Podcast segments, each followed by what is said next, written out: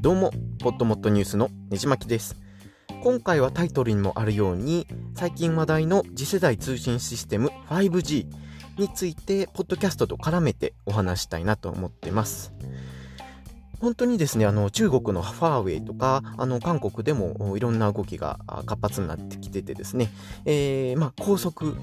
大容量、かつ多接続、低遅延という本当にいいことずくめの次世代通信システム 5G なんですけれども、まあ日本でですね、普及するにはもうあと数年はかかるかとは思います。ですけれども、まあ、あのー、ポッドキャスト等でもですね、将来深く関わる部分じゃないかなと思いますので、まあ、妄想も込めて、えー、軽くお話してみます。で、ポッドキャストはですね、音声メディアってことで、動画ほど容量は食わずにですね、えー、どんだけ高音質でアップロードしても、まあ、MP3 が主流なので、まあ、数百メガバイト以内で収まってしまうようなコンテンツになってます。なのでですね、現時点のその 4G っていう、まあ、ちょっと早めの通信規格でも十分、えー、なスピードでして、まあ10、10, 秒もあればほとんどのポッドキャストはダウンロードできてできるかなと思います。なのでですね、その通信規格が 5G になっても恩恵を受けないんじゃないかっていう声も上がるかと思うんですけれども、個人的にはそうは思わないです。なぜかというとですね、あのやっぱりポッドキャストといえども、動画のポッドキャストもまだまだこれから流行ってくるかと思いますし、まあ動画であれば、あのー、全てをダウンロードするのであれば、やはり音声とは違って、やはり今でも時間がかかりますし、えーまあ、今後そのどんどんムービーにシフトしていくっていう流れはあ出てくるからあ、まああのー、ポッドキャストでも深く関わってくるかなと思います。それでですね、あのー、その流れはもちろんあると思うんですけれども、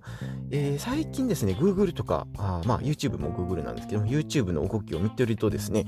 音声と動画の垣根をなくそうとしているように個人的には思えるんですよ。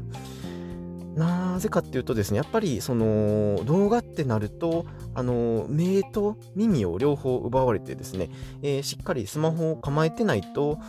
見れないっていうことになるかと思うんですけれども、最近はですね、本当に YouTube プレミアムとか YouTube ミュージックとかで、えー、バックラグラウンド再生もできますし、音だけで動画を聴けるっていうこともできるようになってきて、えー、まあ、そっちの流れも徐々に来ていると思います。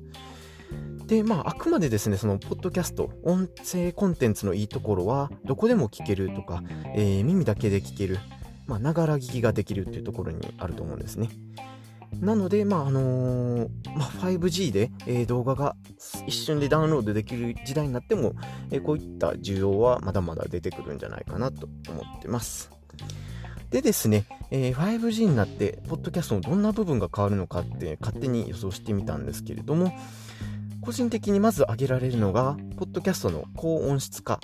とかサラウンド音声化っていうことですね。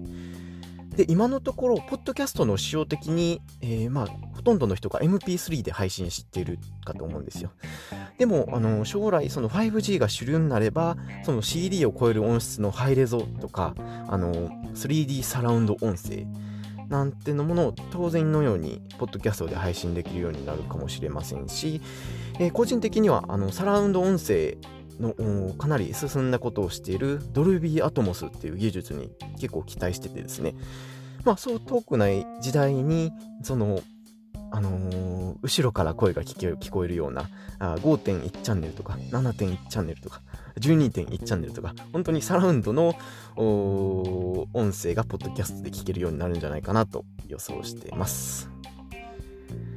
で、えー、次にお話したいのが、そのリアルタイムで聞かれている場所を把握できるっていう技術ですね。で、以前ですね、えー、NPR っていうその、ポッドキャストでも有名な会社がですね、えー、どこで、どこまでポッドキャストが聞かれたかっていうのを認識することができる技術を開発したっていうのをブログで紹介したんですけれども、まあ、それはですね、あくまで、あの、このポイントに、ちょっとマーカーを、音声上にマーカーを置いといて、そこを通過したかどうかっていう仕組みで見てたんですね。でも、まあ、あくまで、えー、仮臨時的なものなので、えー、詳しくは、どこまで聞かれてるかはわからない技術なんですね。でもまあ 5G の時代になれば、あの本当に多接続の時代ということで、えー、聞いてる人全員の状況とかあリアルタイムでリスナーの動向を確認できるようになるかもしれません。まあそうすればですね、えー、どこまで、えー、視聴者が聞いていただいて聞いてくれたのかとか、えー、どこが視聴者にとって面白かった、面白くなかったかを知ることができるかと思いますし、まあ、番組の、えー、クオリティ改善にも大きく役立てられるんじゃないかなと思います。他にもですね、やっぱり広告会社とかが結構気にしがちな、あのー、宣伝を入れた場合に、えー、それが聞かれたかどうかっていう数をしっかりカウントすることもできたりもするかなと思いますし、えー、今後、その音声コンテンツメディアの需要が広がる中で、えー、そういった部分も 5G になったら大きく改善されるようになるんじゃないかなと、えー、予想してます。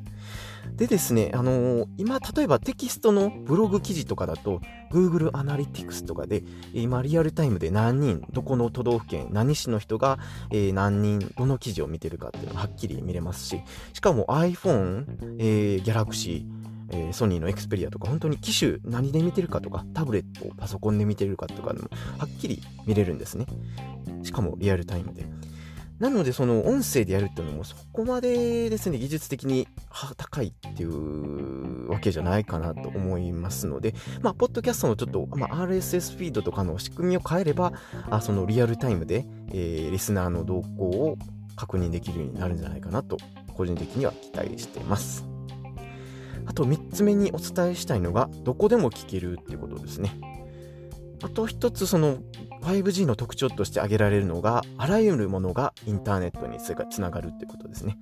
まあ、これが本当に 5G の真髄でして、えー、ポッドキャストには一番強く関わってくる部分じゃないかなと思ってます。なのでですね、あのー、ディスプレイとか動画とかだと、その、そのディスプレイが入る場所を確保しないと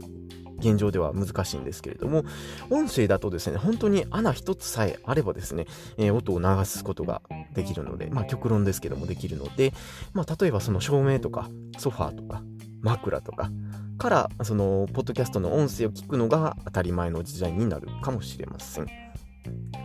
ということで本当に、えー、いろいろちょっと星の、星新一的なあ世界観でも語ってみたんですけれども、まあ 5G の時代が来れば、本当に情報量、どこに行ってもその情報があるみたいな状況になるんかなっていうのは本当に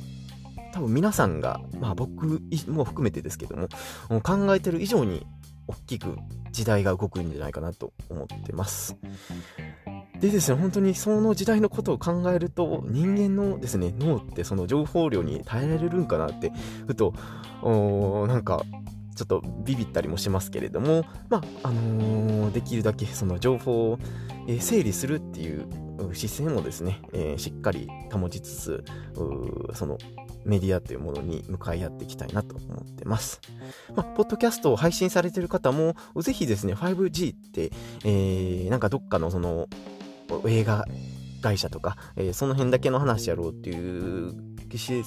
勢ではなくて、あの、自分の配信してるポッドキャストも、まあ、大きく変わる可能性があるっていうことを認識していただければなと思います。